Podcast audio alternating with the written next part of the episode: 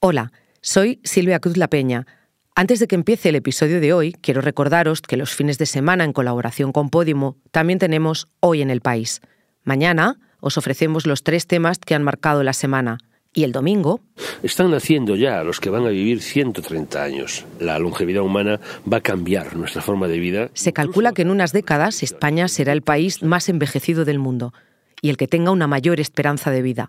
En las profundidades del rural gallego ya encontramos una comarca en la que la ciencia tiene el ojo puesto para averiguar la fórmula de la longevidad.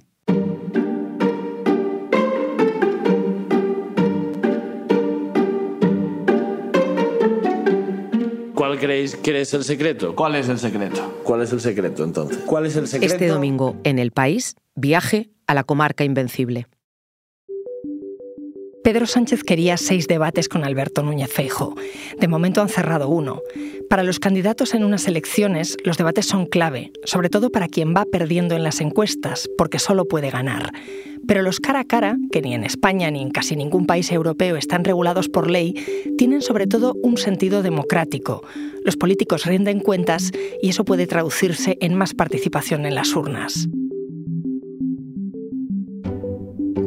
Soy Ana Fuentes. Hoy en el país, ¿para qué sirve un debate entre candidatos?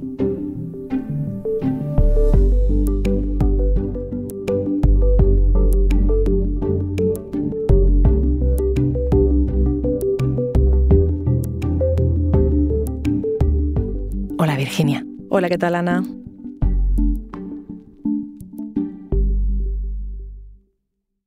Virginia Martínez es mi compañera del país que cubre política nacional. Te he invitado porque estos días hemos escuchado la bronca entre partidos a cuenta de si los candidatos debían enfrentarse en un cara a cara, en más. Lo que no sé es si están obligados a hacerlo. En la mayoría de nuestros vecinos europeos se hace. Los candidatos emiten en televisión, aunque no esté regulado. ¿Aquí en España está regulado? ¿Hay una ley que lo regule? Pues Ana, la Ley Orgánica del Régimen Electoral General, la LOREG, que es la ley que regula todo el tema de las elecciones, no prevé la obligatoriedad de estos encuentros, de estos cara a cara, pero sí es verdad que los menciona puntualmente, los menciona en el artículo 66 y ahí dice que de darse esos debates pide que se respeten los principios de pluralismo y de igualdad y también que se respete la proporcionalidad y la neutralidad informativa. Lo que pasa que como no tiene tienen esta regulación específica, la Junta Electoral Central ha tenido que pronunciarse puntualmente en el pasado cuando surge algún conflicto o simplemente para pautar las reglas del juego de estos combates televisados. ¿Y cómo se decide? ¿Cuándo y cuánto se debate? Pues como vemos que es algo que no es obligatorio, al final son los equipos de campaña de cada uno de los partidos, de cada candidato, los que ponen en común cómo van a debatir, en qué cadenas, quiénes van a ser los presentadores, a veces la propia Academia de Televisión la que entra a regular estos debates y bueno, ponen esos puntos en común, se aceptan, no se aceptan y cuando hay conflictos, como decimos, a veces se pronuncia la Junta Electoral Central. De todas maneras, como esto no es algo obligatorio, lo que suele pasar es que el que ofrece o el que pide ese debate es el candidato que peor va en las encuestas. Lo hemos visto en el pasado. Por ejemplo, eh, Joaquín Almunia se lo ofreció a José María Aznar cuando este era presidente y Aznar se negaba en rotundo. ¿no? De hecho, el equipo de campaña de de Almunia escribió una carta formal al equipo de Aznar, que en ese momento era el director de campaña, era Mariano Rajoy, le escribió una carta formalmente pidiendo ese debate. Ellos se negaron, ¿no? Porque precisamente no tenían, no querían exponerse a, a este debate. Por eso suele ocurrir, el que va mal en la encuesta no va a perder nada, con lo cual siempre puede ganar y por eso lo ofrece. Entonces nosotros vamos a participar de los debates, pero lo que no vamos a ir es en función de la desesperación o de las urgencias que tienen algunos en aparecer como la alternativa. Este era José Luis Ábalos, el jefe de campaña de Pedro Sánchez en marzo de 2019. Cuatro años más tarde, Virginia, es el PSOE el que no quiere uno, sino seis debates. Ahora quiere seis debates. En esa ocasión no quiso ninguno, ningún cara a cara con Pablo Casado y la excusa que dan hoy es que en ese momento no se sabía bien si era Pablo Casado o Albert Rivera el líder de las fuerzas de la derecha y por eso Sánchez eh, sí accedió a un debate a cuatro pero no a un cara a cara. Lo que dicen hoy es que la única posibilidad de que de que alguien presida en la Moncloa es que sea Alberto Núñez Feijóo o sea el propio Pedro Sánchez. Y por eso ellos dicen que ahora sí tiene sentido ese cara a cara. ¿Desde cuándo está en la estrategia lo de debatir? ¿De dónde viene esto de que los candidatos a unas elecciones se enfrenten en televisión? Bueno, como decimos aquí no es algo obligatorio, no estaba en nuestra rutina política, pero sí viene de Estados Unidos, donde está súper regulado, de allí viene, de allí lo importamos. Y la primera vez que vimos un debate en televisión fue hace justo 30 años, en 1993, y en aquella ocasión los que debatieron fueron Felipe González, presidente del gobierno en aquel momento con mayoría absoluta, frente a José María Aznar, que era un candidato que entraba en escena. Y esos dos debates que se celebraron eh, fueron en Antena 3 y el segundo una semana más tarde en Telecinco. En aquella ocasión fueron eh, Manuel Campo Vidal y Luis Mariñas los que moderaron esos debates, uno primero y el otro después. Y te cuento una anécdota que, ocurrió entre una semana y otra, y es que Fidel Castro mandó una carta a Felipe González diciendo que había visto su, primer debate, que le había gustado cómo había defendido los eh, avances sociales, según Fidel Castro, que se estaban logrando en España y que siguiera por esa línea. ¿Así? ¿Ah, Tuvieron tal repercusión que hasta Fidel Castro desde Cuba vio, vio aquel debate.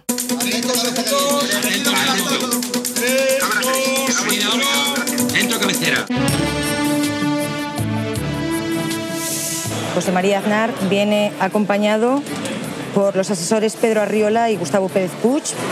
A Felipe González le acompañan Rosa Conde, ahí la han visto. Como escuchamos, González está defendiendo su título de presidente desde 1982 y Aznar, que entra como revulsivo para la derecha en la escena política española, pretende un cambio, tira mucho de, que en aquel momento, según eh, el Partido Popular, hay mucho paro en el país, también tira de corrupción. Finalmente fuimos a elecciones en las que Felipe González revalidó su cargo como presidente solo por, mayoría simple en aquel momento, pero no pudo terminar la legislatura. Aquellos dos cara a cara fueron todo un éxito, irrumpieron en la escena mediática y política, pero sin embargo, hasta que no pasaron 15 años, no pudimos ver otro debate entre dos políticos en la televisión, ¿no? Y fue en 2008. En aquel momento, José Luis Rodríguez Zapatero llevaba como presidente cuatro años y en, en, aquella ocasión se enfrenta a Mariano Rajoy, candidato del Partido Popular que le disputaba la presidencia del gobierno. Ha negociado políticamente con ETA, ha puesto en tela de juicio el Estado de Derecho, ha jugado con la ley, ha cedido ante los terroristas y ha aceptado el chantaje. Señor Rajoy, yo apoyé al señor Aznar que dijo que ETA era el Movimiento de Liberación Nacional Vasco que es la afirmación política más grave que yo he oído en democracia. Como escuchamos, los candidatos utilizan estos debates electorales para colar su mensaje de, campaña. En este caso, Mariano Rajoy está incidiendo en las negociaciones que había llevado a cabo el gobierno con la banda terrorista ETA. Es una forma de, calar ese mensaje de aquellas personas que no siguen mucho los mítines, por ejemplo, pues y si ven la televisión, al final ahí van a escuchar lo que quieren los políticos, ¿no? De hecho, aquel duelo fue el más visto hasta la fecha. 15 millones de espectadores vieron aquel debate entre Zapatero y Mariano Rajoy y hasta un 59,1% de cuota de pantalla.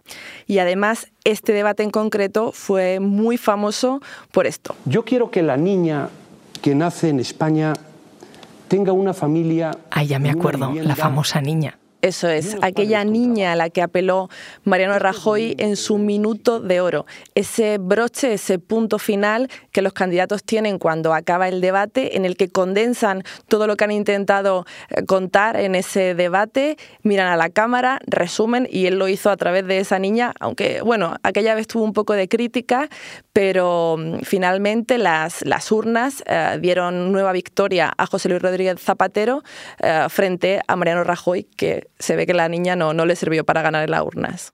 Ahora me sigues contando, Virginia. Enseguida volvemos. Hola, soy Bárbara Ayuso, periodista del País Audio. Desde hace meses trabajo con mi compañero Braulio García Jaén en el llamado Crimen de la Viuda de la CAM. Para quien no lo recuerde, hablo del asesinato de María del Carmen Martínez en 2016, que apareció con dos tiros en la cabeza en el concesionario propiedad de su familia en Alicante. El único acusado por su asesinato fue Miguel López, su yerno, que lleva siete años en un limbo judicial en el que no es culpable ni tampoco inocente.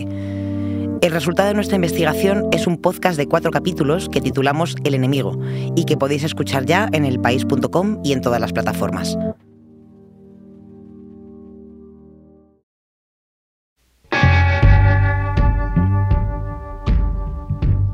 Estábamos charlando, Virginia, sobre los debates electorales tú que has estado fijándote en cómo han evolucionado eh, durante estos años, ¿sirven como termómetro para ver cómo decrispada está la política? Pues efectivamente, Ana, ahora mismo estamos en un momento en el que hay un choque total entre los dos principales candidatos, entre Pedro Sánchez y Alberto Núñez Feijó, cada uno por su parte, ya sean entrevistas radiofónicas, en la televisión o en los mítines, están lanzando unos mensajes muy duros contra su oponente. Hemos visto en las elecciones pasadas eh, cómo Alberto Núñez Feijó ha incidido sobre todo en el tema de Bildu y ETA, y en la, por la parte de Pedro Sánchez ahora ya prácticamente llama a Feijó como si fuera también Vox, como si fuera Trump, pues todo ese enfrentamiento que se da cada uno por su parte es el que luego podremos ver en una mesa entre ellos dos, ¿no? Esto es lo que suele ocurrir. En función de cómo esté el debate político en ese momento, es como luego se traduce en ese cara a cara, en ese combate, en ese prácticamente es un ring de boxeo entre ambos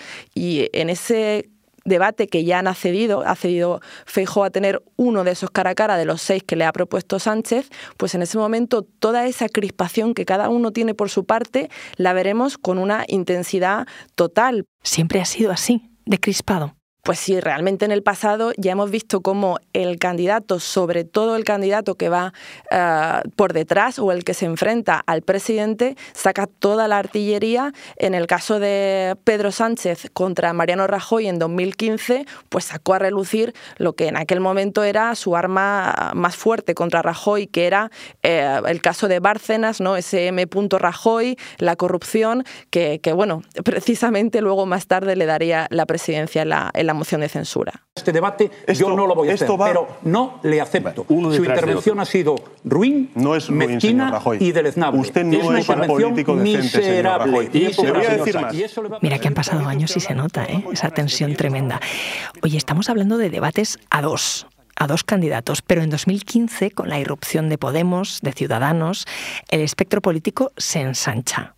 ¿Eso se reflejó también en los debates? Sí, sí, Ana. Mira, esto lo vemos de una forma muy fácil. El primer debate que hemos contado al inicio fue en 1993, hace 30 años. Y el último cara a cara entre dos candidatos fue en 2015, de este que venimos, el de Pedro Sánchez y Mariano Rajoy.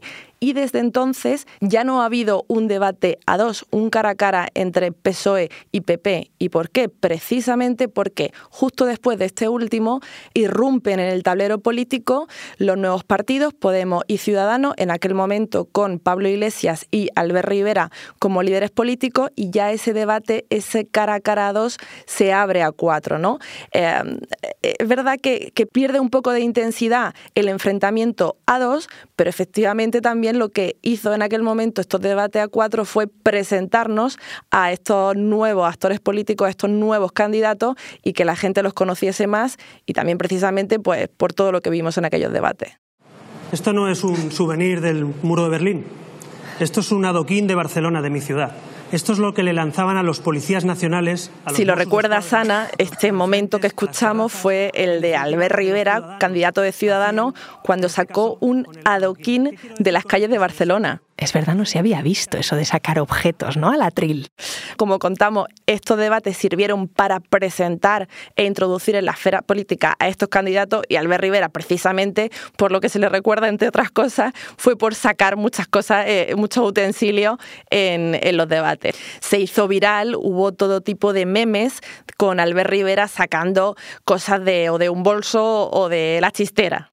En ese sentido, ¿sirven los debates electorales también para alimentar la política de comunicación de los partidos en las redes? influye muchísimo porque esos cortes de vídeo se distribuyen luego, se viralizan como veíamos antes con el de Albert Rivera y es una forma también para los partidos políticos de trasladar su mensaje eh, a través de las redes, a través de estos cortes de los debates. Y en esta campaña en concreto que estamos viviendo va a tener mucha importancia porque vamos a estar en pleno verano, en vacaciones.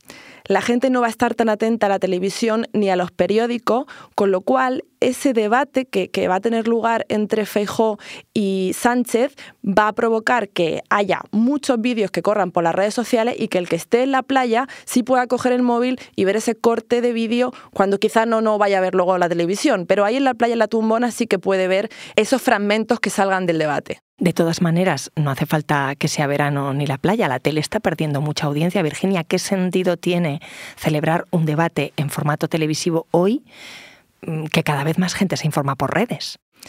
bueno, ya no hay tanto consumo de la televisión típica, ¿no? de la televisión normal. Es difícil volver a sentar a 15 millones de personas, como veíamos antes, frente a este debate.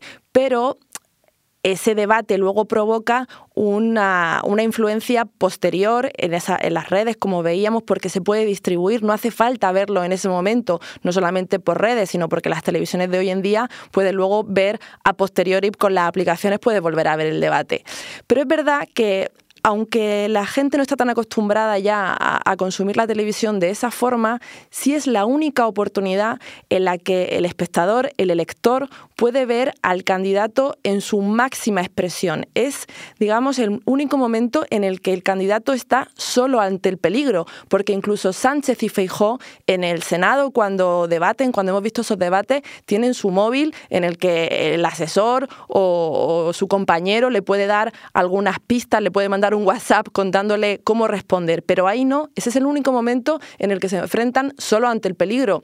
Efectivamente, llevan preparados los temas de los que se van a tratar, pero luego se puede salir por la tangente del candidato y hay que saber responder. Y esta es una de las cuestiones por las que siempre el que quiere el debate es el que va peor en las encuestas, porque tiene todo que, ganar y nada que perder. Y sin embargo, el que va bien no quiere verse eh, en ese momento de incertidumbre que puede tener un traspiés y, cargarse la campaña que lleva hasta ese momento. Virginia, entonces, de cara a las elecciones del 23 de julio, vamos a ver debatir a Sánchez y a Feijó una vez, ¿no? Al menos. De momento lo que sabemos es que seguro vamos a ver un cara a cara entre Feijó y Sánchez. Y en ese debate entre ambos, que será un combate eh, a todo o nada entre ambos candidatos, por una parte tenemos a Feijó, a quien le ha pillado con el pie cambiado estas elecciones. Él decía que tenía un margen de seis meses para elaborar su programa después de las municipales y autonómicas. Tenía ahora que elaborar su programa para las generales, ya sea económico, social, y sin embargo le ha pillado esto en un momento en el que no tenía nada preparado, ni siquiera sus clases de inglés, e irá a, ese debate básicamente con lo que tiene en este momento que es derogar el sanchismo, ¿no? Y, ya hemos escuchado cómo pretende derogar algunas de las leyes de Pedro Sánchez. Él basará su estrategia en eso, en que quiere acabar con ese legado del sanchismo que, que él le llama, y sin embargo Sánchez sí sabe que va a esos debates con su acción de gobierno ya como programa. Eso es lo que él va a defender. Y como contábamos, él es el que ha ofrecido esos seis debates porque es el que ahora mismo las encuestas va como segundo. Va por detrás, con lo cual él tiene todo que ganar y nada que perder. Por eso él quiere seis o siete o los que fueran, ¿no? Él cuanto más enfrentamiento, mejor. Finalmente tendrá seguro uno y él va a ir, pues eso, con ese programa de gobierno y también irá, como decíamos antes, contra Feijóo como si fuese Trump o si fuese Vox. Y además también veremos debates a cuatro que han aceptado ya, eh, uno de ellos que organiza eh, El País y la cadena SER. Estos días leíamos en un editorial del país que los debates electorales son casi un derecho ciudadano, que al final al someter a los candidatos al escrutinio de los medios, pues eso redunda en favor de la participación en las urnas. No sé si pueden servir los debates para movilizar o para que haya movimiento dentro de un mismo bloque. Bueno, en principio los debates no influyen mucho en aquellas personas que tienen decidido ya su sentido del voto, ¿vale? Pero lo que sí hacen, uno, como veíamos antes, es poner al candidato en el candelero, ¿no? Darle, darle más a conocer. En este caso tenemos a Yolanda Díaz, que no ha sido candidata hasta este momento. Entrará en ese debate a cuatro, la veremos como candidata por primera vez enfrentándose al resto. Y por otra parte, los debates sí pueden influir en aquellas personas que estén indecisas, ya sea porque no saben si van a votar o porque no tienen decidido a quién votarán. Y en ese sentido vimos el 28 de mayo que la izquierda ha estado más desmovilizada y estos debates a cuatro puede ser que les influya al verla cómo se desenvuelve en ese atril. Virginia, gracias. Gracias a ti, Ana.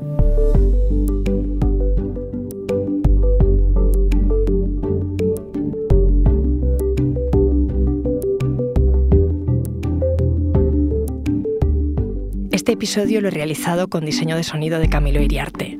La edición es de Ana Rivera y la dirección de Silvia Cruz La Peña. Yo soy Ana Fuentes y esto ha sido Hoy en el País. Mañana volvemos con más historias. Gracias por escuchar.